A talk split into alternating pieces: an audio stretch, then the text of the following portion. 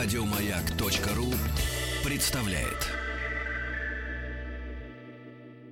Физики и лирики.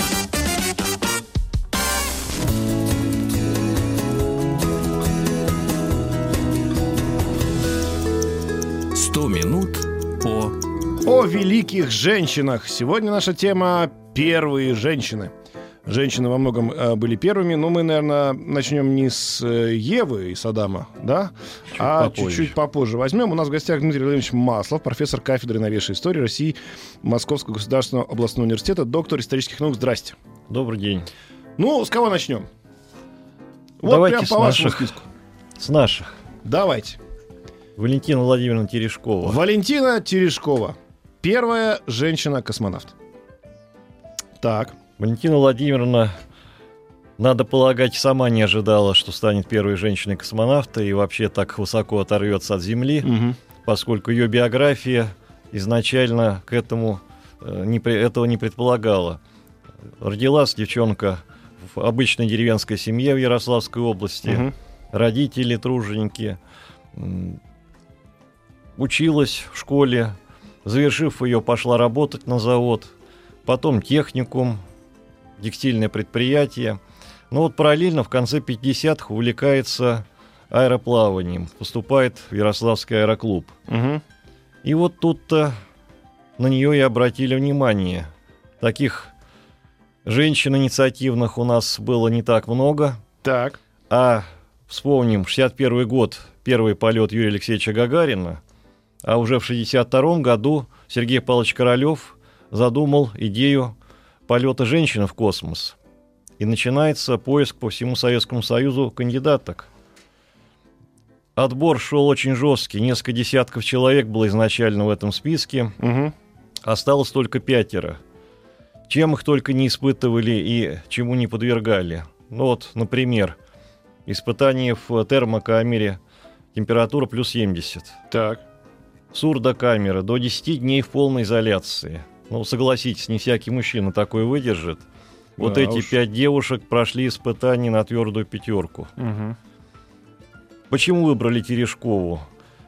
Есть разные на этот счет мнения, э, связанные в том числе и с тем, э, что ее отец погиб в советско-финскую войну, защищал родину. Мгм. Она сама прошла и комсомольский путь, умела общаться с журналистами, бойко уверенно отвечать на вопросы, не пропадала и не выпадала. И в итоге остановились именно на ней. Правда, считает, что Королев немножко схитрил и пообещал остальным, что они тоже в космос полетят. Ну, правда, этого так и не получилось. Ох, мужчины всегда женщин немножко обманывали, да? Но тут космосом обманывают, тут уж Ну, по-крупному. То по-крупному, да. Ну, будем так говорить, что он, может быть, и не обманывал все-таки, а надежды были, и планы такие тоже были. Но жизнь их скорректировал впоследствии. И вот ключевой день, 16 июня 63 года, Валентина Владимировна даже родным не сообщила, куда она направляется, чтобы не волновать, они только из радионовостей узнали об этом событии. И оно состоялось, наша знаменитая «Чайка» в течение трех примерно суток облетела Землю 48 раз. Очень квалифицированно провела свою работу на борту, выполнила все задания, но попадала в нелегкие ситуации порой. Однажды у нее выбыла из э, строя система ручного управления, перешла на автоматику. Э, При посадке тоже возникли определенные сложности физического характера. Немножко пострадало ее здоровье. Она приземлилась в Алтайском крае, Мгм. и, в общем-то, первые сутки ей было не очень-то хорошо, и на теле синяки. Но впоследствии даже показали кадры ее приземления, но, как сообщалось, потом это были кадры постановочные, потому что первые часы после полета она была неспособна. Ну и есть даже информация, что Королев зарекся после этого женщин отправлять в космос, поскольку нагрузкам Валентину Владимировну подверг очень серьезным. Это были штатные ситуации или не штатные? Ну, это были ситуации, скажем так, эм, планируемые, поэтому страховочные варианты оставались. Мгм. Слава богу, что ситуации, которые вообще бы оказались неразрешимыми, у нее не возникло. Мгм. И она благополучно вернулась на Землю. И стала всемирно известной. Первая женщина-космонавт. Первая женщина-космонавт Валентина Терешкова. Но сказать здесь, конечно, что все равно был, скажем так, мировой запрос на это, да, то есть после Гагарина было понятно, что появится женщина-космонавт, и если, не, если была бы не первая Валентина, то, ну, все равно бы и мы, и американцы кто-то бы запустил. Ну, стремились все к этому. Безусловно, безусловно. А вот как объяснить то, что Ада Лавлейс, да, правильно так ее называется, первая женщина-программист, и она жила в 1815-1852 году, создавшая описание вычислительной машины, как она появилась, когда вроде никакого запроса на женщину-программиста не было, тем более в те года, вот это, конечно, вопрос интересный. Да и запрос на программирование это, наверное, был весьма слабенький. Вот, да. 19 вообще... век, даже его первая половина. Так. Это удивительный, конечно, факт, и биография по-своему уникальная. Ведь она единственная законно рожденная дочь известного лорда, поэта Байрона. Угу. Правда, он ее довольно быстро бросил с семьей, но что-то общее в их биографии потом повторилось. Вот так вышло, забегая вперед, скажу, что Оба и скончались в одинаковом возрасте, 36 лет всего. А до этого действительно была очень интересная биография, споры о которой продолжаются до сих пор. И не все, не только мужчины, ее готовы и сегодня признать первым программистом. Угу. Некоторые называют не более как популяризатором этого дела. Но если говорить о фактах, то она, э, ключевой э, факт в ее биографии э, связан с интересом точным наукам, к математике. Угу. Трудно сказать, что к этому подвигло. Она в детстве серьезно болела. После кори осложнения даже не позволило ей какое-то время двигаться. Возможно, в этот момент она и направила свои силы на интеллектуальное развитие угу. и получила впоследствии довольно любопытные прозвища, скажем, королева параллелограммов, волшебница чисел. Mm. А ключевым, ключевым стан, становится ее знакомство в 1833 году с известным математиком Чарльзом Бэббиджем. Он как раз известен стал тем, что создал первую логарифмическую машину. Ну и насколько я в этом понимаю, э, она позволяла высчитывать до 20 числа то есть вот для того времени, в общем, техника... После запятой. Да, после запятой. Техника, согласитесь, любопытная. Угу. И узнав об этом, Ада, ставшая графиней Лавлейс, это ее уже замужняя фамилия, э, заинтересовалась этим опытом, встречалась с ним, перевела на русский язык работу Бэбиджа, и перевод получился любопытным. Текст перевода оказался в три раза объемнее, чем изначальный угу. текст, поскольку Ада его сопроводила своими обширными комментариями. Применительно к тому, что могли в этом понять англичане, вот она постаралась популяризировать, но при этом э, сумела ввести и ряд новых терминов, которыми сегодня, насколько известно, программисты пользуются. Так, например. например. Ну, например, рабочая ячейка. Так. Цикл. Вот считается, что это термины, введенные именно ей в этом переводе. Угу. Вообще она увлекалась очень многим, даже занималась, пыталась заняться френологией, то есть вычислять психику человека по форме его черепа. Угу. Шерлока Холмс, помните, да, у да, нее да. тоже были такие попытки. А это реальные, реальные героини.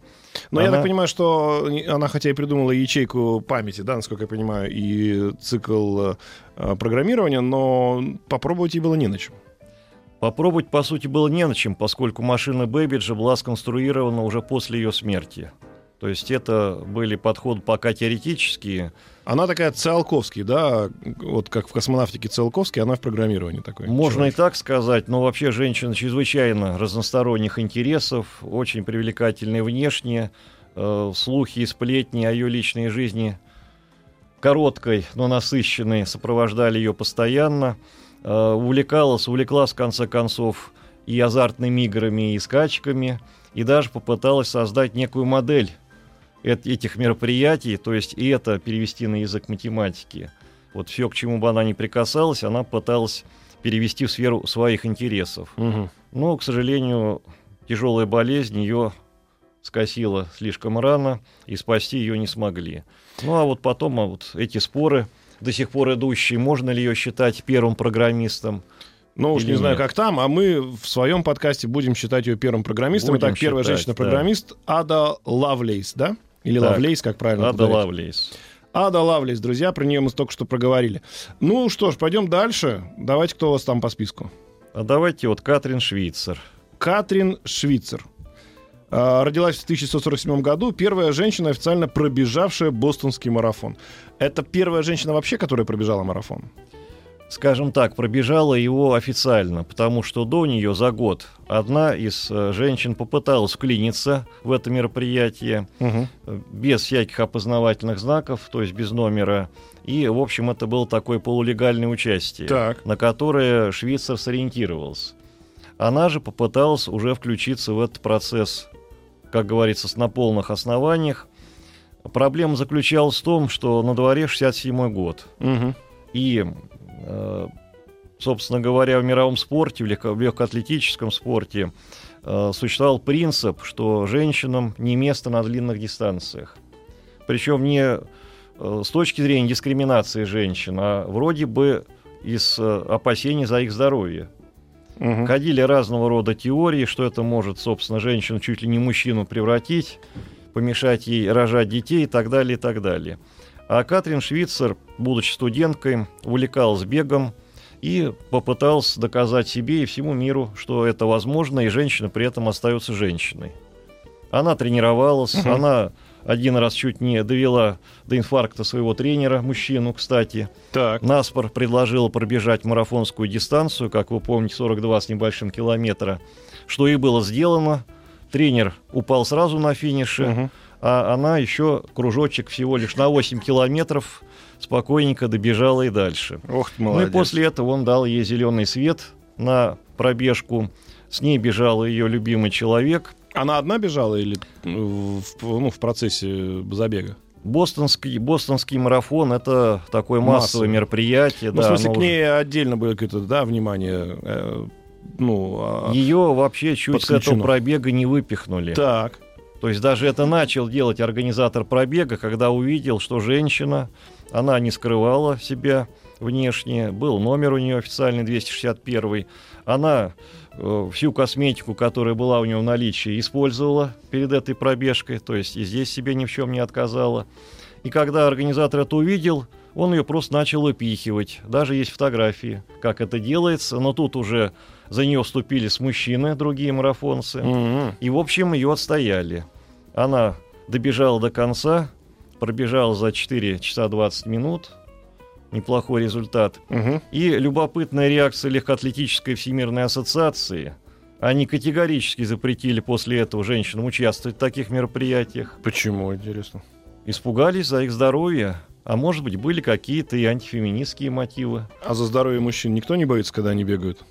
Ну, видимо, считается, что мужчины все-таки добежать могут. Хотя, как в моем примере показано, не все это делают одинаково ловко. Вот. Ну и Швейцар, кстати, боролась с этим явлением и через пять лет доборолась.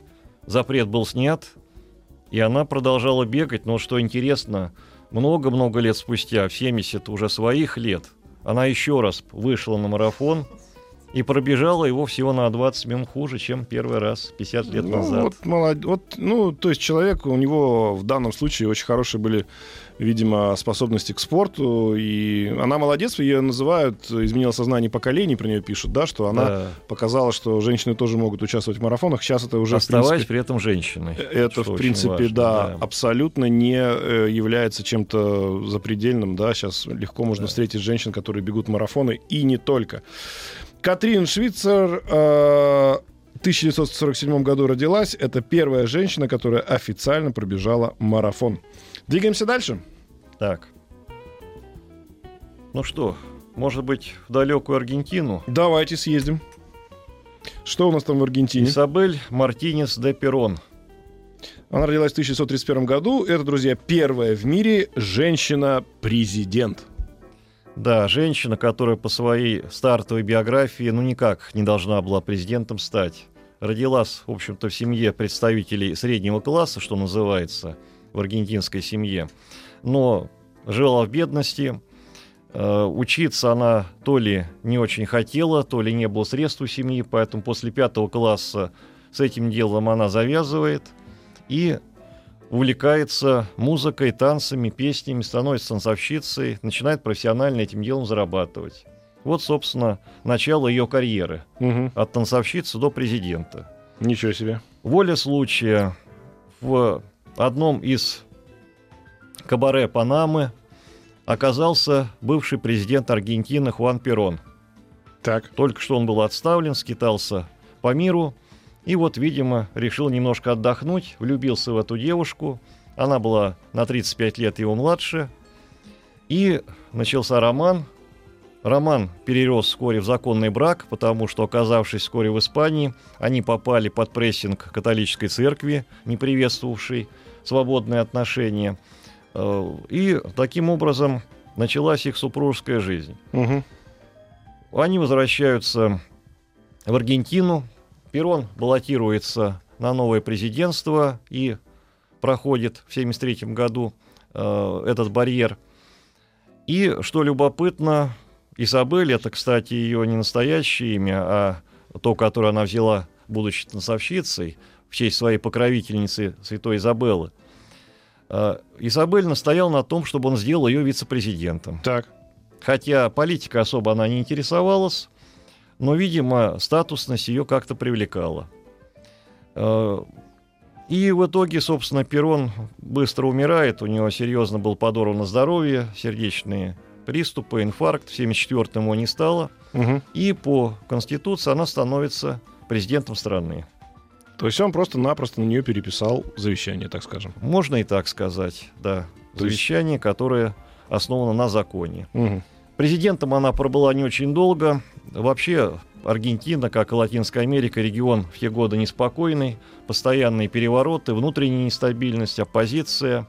Ну и когда она еще была вице, с приставкой вице, в ее окружении затесался некий маг и колдун, который предсказывал якобы какие-то политические события. Этого колдуна вскоре она делает министром социальной защиты.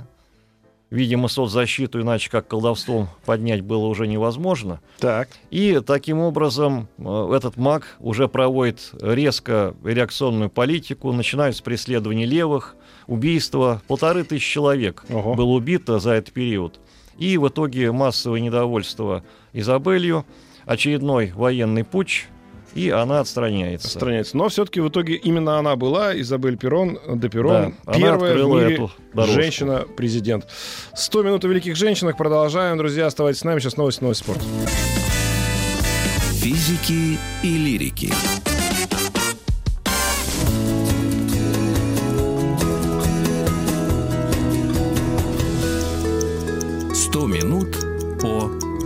Минут о великих женщинах. Мы сегодня говорим о первых женщинах. Женщинах, которые что-то в этом мире сделали впервые. Как женщины, да? Ну вот ну, мы уже говорили о том, что у нас была первая женщина-президент. Понятно, что Валентина Терешкова первая женщина-космонавт. И мы двигаемся дальше с нашим гостем Дмитрием Масловым. Дмитрий, кто у нас на очереди? А давайте обсудим первую женщину-хирурга. О, давайте. Маргарет Н. Балкли, ее настоящее имя. А история уникальна тем, что женщиной она стала после ее смерти в качестве мужчины. Так. То есть она всю жизнь выдавала себя она за... всю жизнь практически была мужчиной, но выдавала себя за женщину. В смысле, наоборот. Вернее, да. Наоборот, она была выдавала, женщиной. Выдавала, да, была женщиной, и выдавала себя за мужчину. За мужчину. Все Да. приходили на операцию к мужчине. Все оставались довольны, а после смерти... А после смерти служанка омывала тело и анатомически безошибочно сделала вывод. Как так получилось? Связано это как раз с тем, что женщины, хотевшие пробиться в этой жизни, не всегда имели возможность в силу законодательных ограничений. Она желала стать врачом, а поступить в Эдинбургский университет по этой специальности не имела права. В итоге воспользовалась документами на своего дядюшку, к тому Мгм. времени скончавшегося, подделанные документы. Видимо, и мама ей в этом помогала. И в итоге завершила обучение, защитила диссертацию и даже по- успела еще по- поучаствовать в наполеоновских войнах на стороне союзников. Э, Впоследствии судьба куда только не забрасывала эту женщину-мужчину. Она побывала и в Индии, и Тринидаде, и на Мальте, и в Южной Африке. И, между прочим, себя зарекомендовала как прекрасный профессионал. Мгм. В Южной Африке спасла э, дочь тамошнего губернатора, и он очень высоко ее ценил, ее, ее, его защищал, Мгм. полагал, то, что мужчина. Э, в конце концов, даже побывала на острове Святой Елена, когда там находился Наполеон, и его отпрыска э, полечила.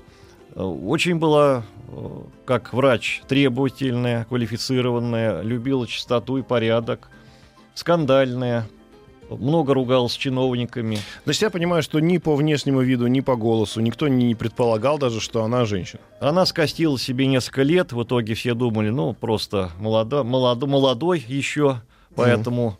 И Горячий. Внешние признаки такие, да. Э, То есть раскусить ее так и не смогли. Нет таких свидетельств. Если бы не вот эти вот слухи, которые понеслись по Лондону после ее смерти в 65 году. э, Это то- дев- 19 век, да? 19 век, 1865. Дело ее засекретили. Мгм. В итоге только уже в середине прошлого века исследовательница, обнаружив документы, сделала окончательные выводы. То есть тайна эта раскрылась практически сто лет спустя после ее смерти. А вот, кстати, вопрос. Э, То есть женщина-хирург на тот момент представить себе было невозможно, но женщина, я так понимаю, которая принимает роды, как она называется правильно? Акушер. да. Это было нормально.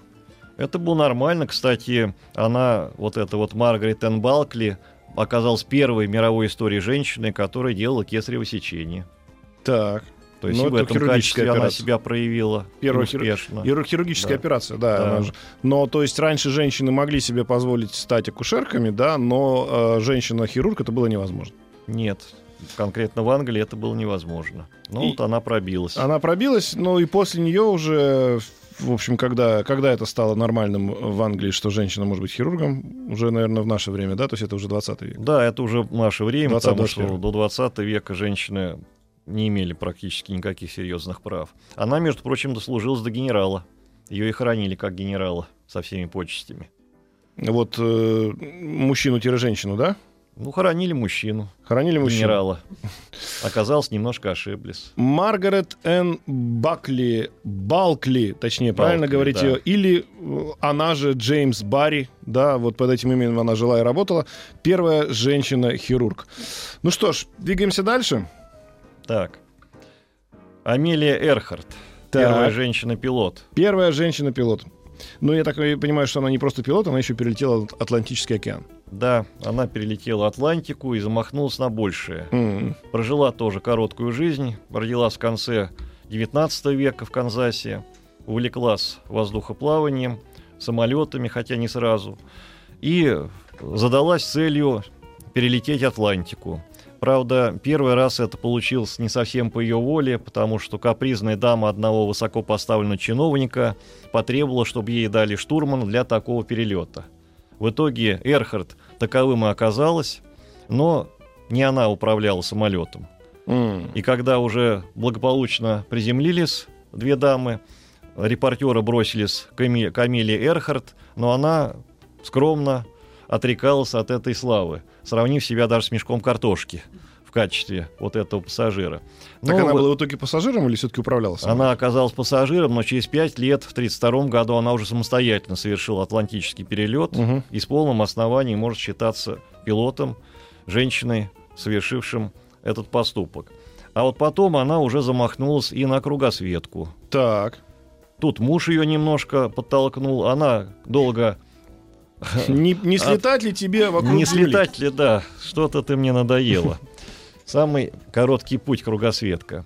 Она долго отказывалась, в итоге уже он перегорел этой идеей, но она зато загорелась Мгм. заново. И вот этот трагический полет состоялся в 1937 году. Она была с э, пилотом-мужчиной, Фред Нунан. Стартовали они не очень удачно с Гавайев. Такие приметы, может быть, кто-то в них верит. Вот надо было им остановиться. Но, в принципе, 80% маршрута где-то они преодолели к тому моменту, когда связь с ними прекратилась. Мгм. Это было в июле 1937 года. А неудачный старт был в чем? Ну, там отказали системы. Ну, в принципе, Но они решили взлетать. они стартанули, да, да. Это оказалось, по их мнению, не критично. М. И, собственно говоря, связь пропала. Президент США Рузвельт дал команду лучшие силы бросить на эту спасательную операцию. Мгм. Никакого результата они не принесли. Через два года в итоге их объявили погибшими. Мгм. Но история на этом не закончилась, и кроме стандартной версии о неожиданной э, нехватке топлива, появились и другие. Так. Якобы на каком-то необитаемом острове нашли некие обломки судна вот этого воздушного, в котором элементы косметики, принадлежавшие как раз э, вот этой женщине, Амилии Эрхард. Мгм. Одна версия. Как она там оказалась и что было дальше, непонятно. Потом появилась какая-то фотография Амилии Эрхард вместе с японцами на Маршалловых островах. Японцы тогда уже начинали оккупацию этой территории. И появилась версия, что они ее пленили. Но опять же, куда она девалась дальше и что с ней стало, история покрыта мраком. Вот так вот. Но 40 официально признана лет. погибшей. Официально признана погибшей, да, в неполных 40 лет. Амелия Эрхард, друзья, первая женщина-пилот 1897, ну, 1937, если считать официальную версию. Да. Двигаемся дальше. У нас в гостях э, Дмитрий Маслов. Ну, кто у нас там на очереди? Ну давайте к нашим теперь вернемся. Давайте. У нас есть замечательная женщина, отважная, умная Анна Ивановна Щетинина. Так. Первая женщина, капитан дальнего плавания. Ого. Мало того, что на корабле, говорят, женщина не, не к добру, так она еще и капитан. Она о себе так говорила, что женщина на корабле к несчастью, но ко мне это не относится. Вот молодец. Так всегда нужно Да, отвечать. реагировала на это очень просто. Она родилась в 1908 году недалеко от Владивостока. Мгм. Но, в принципе, морская карьера совсем была для нее не запрограммирована. В какой-то момент, однако, она выбрала именно этот путь, и стала серьезная проблема, как поступить в мореходку. М. Начальник училища какие только доводы не приводил, чтобы отговорить ее, в итоге махнул рукой, решив, что сама отпадет, как только начнут серьезные испытания. Но все получилось наоборот. А, Анна Ивановна прошла обучение успешно, давая еще несколько очков вперед и юношам с ней обучавшимся. И в итоге прошла путь буквально за 6 лет от рядового матроса до капитана судна дальнего плавания. Мгм. Ну и самый известный пункт в ее биографии – это 1935 год. Именно ее направили перегнать из Гамбурга на Дальний Восток судно, которое было в Германии закуплено. Ну и вот представьте, когда в Германии вот эти морские волки, капитаны немецкие, Мгм. ожидали увидеть такого же коллегу Мгм. с нашей стороны и увидели существо на каблучках э, в панамочке и А так внешне далее. она выглядела именно так, в каблучках она панама. То есть это не, она не была с, с Нет, ну, усами, с форма, трубкой. конечно, у нее была соответствующая, но, естественно, тут уже никак с э, Энн Бар- Балкли Мгм. сомнений никаких не было, и никто этого не скрывал. И она очень умело этот маршрут осуществила, судно довольно большое. 11 недель было затерто льдами в Охотском море, и она не только его оттуда вытащила, но вытащила еще и неповрежденным. Мгм. Ей через пару лет доверили возглавить Владивостокский рыбный порт, которого, правда, не было. Она его создала с нуля, ну и дальнейшая ее биография тоже вызывает всяческое уважение. Прошла и войну, руководила отправками грузов из США и Канады Советскому Союзу. Э, Впоследствии осела в Ленинградском инженерном морском училище, подготовила много квалифицированных кадров, Но после войны она ходила После куда-то, войны. нет? И как капитан, нет? да, она оставалась еще и действующим капитаном, но в основном сосредоточился на педагогической работе Мгм. уже. Вот. И воспитала много преемников, а после нее уже женщины-капитана пошли широким потоком, можно сказать, в том числе и в Советском Союзе. Такая очень интересная биография. Дожила до 90 с небольшим лет, похоронена в Владивостоке со всеми почестями. Мгм. Ее имя носит и улица, и школа в Владивостоке. То есть э, женщина по-своему уникальная, и бывшие воспитанники с теплотой ее э, до сих пор вспоминают. Анна Ивановна Щетинина, первая в мире женщина-капитан дальнего плавания. Если нас слушают девушки, которые хотят посвятить себя морю, пожалуйста, вот Анна Ивановна вам пример. А если у кого-то есть дочки, да, и как бы папа волнуется, что, мол, всегда хотел мальчика, родилась дочка. Да. Что делать, а? Вот, ну, А вот ну, она сказала, что делать. Любите море, и оно ответит вам взаимностью. Вот. Или так. То есть, э, может быть, кто-то хотел девочку, родился мальчик, там не знаю, что нужно делать. А если родилась девочка вместо мальчика, вот, пожалуйста, прекрасная вам карьера Анны Ивановны. И можно повторить, ну, конечно, повторить невозможно, потому что ты уже первым не станешь, первой женщиной, э, а, собственно, капитаном. Но второй, третий и, и, скажем так, можно сказать, женщиной, которая покорит не только пространство моря, но и например, на Марс полетит, да? А почему бы А нет? почему бы нет? Можно да, стать первым. У нас в гостях Дмитрий Маслов. Мы говорим о первых женщинах в нашем цикле а, «100 минут о великих женщинах». И через некоторое время мы продолжим. Ну, давайте начнем хотя бы до, до, до рекламы. Кто Так. у нас там на, на очереди? Давайте о Жанне Барре Так. поговорим. Первая женщина, совершившая кругосветное путешествие в 50-е годы еще 18 века. В 18 век. Но она 18. не в качестве капитана. 60-е годы 18 века. Нет, не в качестве капитана, а в качестве еще одного мужчины. Ой. У нас сегодня такая вот история запутанная. Если женщина хочет быть первым в чем-то, да, она должна стать Она мужчиной. должна для начала. временно стать мужчиной до своего разоблачения. Первая которое- женщина-хирург была мужчиной, переодетая была в мужчину и выдавала себя за мужчину. Соответственно, мы потихоньку переходим после рекламы к французской путешественнице, ко- первой женщине, которая совершила кругосветное путешествие, очевидно, на корабле, да, и она тоже это сделала, обманывая несчастных мужчин, По-страшному. потому что переоделась в него, в мужчину.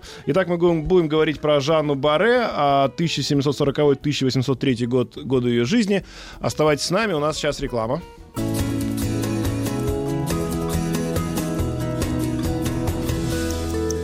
«100 минут по...»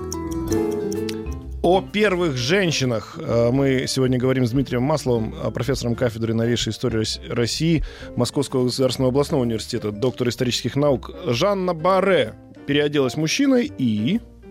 и попала на корабль, который совершал кругосветку. Попала она В качестве... не столько, вот сейчас я расскажу, поскольку у нее не было намерений войти в историю, Мгм. совершив эту кругосветку, она э, подвязалась в эту экспедицию в качестве слуги известного ботаника Филибера Коммерсона. Так. Э, Судя по всему, была в него влюблена, э, имела сама какие-то познания в сфере растениеводства, поскольку родилась, выросла в деревне. М. И вот отправился с ним в качестве слуги. Почему слуги? Потому что по э, законам французским попадание женщины на корабль означало для этой женщины смертную казнь Опа. автоматически. Поэтому разоблачение стоило больших угроз. И, собственно говоря, длительное время эту тайну удавалось скрывать. Она помогала Коммерсону в его ботанических делах, тем более сам он был человеком очень разбросанным, несистемным, постоянно что-то забывал и терял, а то и заболевал. Вот были случаи, когда даже в Рио-де-Жанейро она высадилась на берег, хотя это грозило определенными опасностями и э, увлекла сбором растений. Мгм. В итоге был открыт сорт винограда, который она назвала Бугенвилем в честь капитана этого судна. Но постепенно команда экипажа этого начала обращать внимание, что как-то уж очень нежно слуга относится к своему хозяину. М. Хозяин заболел, слуга от него днем и ночью не отходит. И были высказаны претензии Так. к самому ботанику, но он их очень умело отбил. Доводы, которыми он оперировал, оказались убедительными. Может ли слуга выдержать такие мужские нагрузки? Она действительно не чуралась никакой работы и несла все это на своих плечах. Может ли слуга женщина, он имел в виду, да? Да, А да. уже подозрения были именно в этом направлении. Именно в этом, конечно. Э, Ну и, наконец, всех сразил довод, показавшийся стопроцентно убедительным. Может ли женщина-слуга быть такой умной, как этот человек? Да, да, вот это, Но здесь конечно. уже аргументов возразить не нашлось.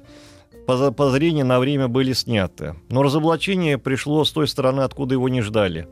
Так. Высадились они на одном из островов, э, с аборигенами в качестве местных жителей. А у аборигенов, видимо, чух на- чу- чутье на природу очень обостренное.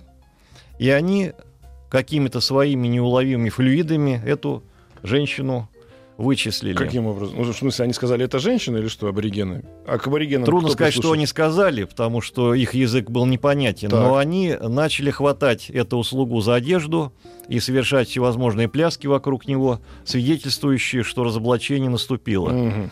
В общем, кое-как эту Жанну от аборигенов отбили. Отбили также и от негодующей команды, но это же дурная примета, столько месяцев женщина была на одном корабле с мужчинами, Мгм. как они вообще не погибли. Тогда из таких путешествий мало кто возвращался. И в итоге на первой же, так сказать, станции остров Маврикий их садили, и ботаника, и этого слугу. Ботаник вскоре умер, Женщина повторно вы- женщина вышла замуж за французского офицера, М, То есть это остров э, обитаемый. да, есть- обитаемый.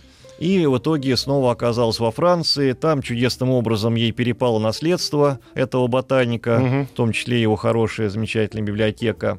И вот таким образом успешно завершилась ее кругосветка, растянувшаяся на много лет и, в принципе, даже прошедшая в два этапа. А она как-то зарегистрировала вот эту свою кругосветку, или это и так рассказали все? Ну, Тогда о таких вещах не задумывались. Да? это произошло спонтанно. Ну и, в общем-то, как я уже говорил, она и не собиралась совершать такое путешествие ради книги рекордов Гиннесса, условно говоря, Который тогда не было. которой не было, да. Вот. Но, тем не менее, как говорится, не хочешь попасть в историю, но Попадешь. попадешь волей-неволей. Вот такая вот тоже очень интересная биография с неожиданными поворотами.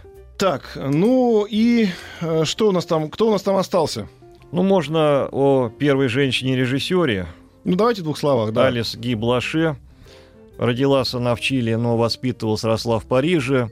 Э, И, собственно, попав к одному предпринимателю Леону Гоману, занимавшемуся книжными, книготорговлей, ну, в итоге переквалифицировавшимся на кинопродукцию, Мгм. она стала у него секретарем, а впоследствии и самостоятельным режиссером. М. Ну, и если коротко и главное, она э, стартовала с жанра немого кино в 896 году, буквально через некоторое время после открытия «Братьев Люмьер», она снимает свой первый фильм. Я скажу название, угадаете содержание. «Капустная фея». Сказка. Не совсем. Фантастика. Скорее, фильм «Ирония» А, на вполне жизненную тему.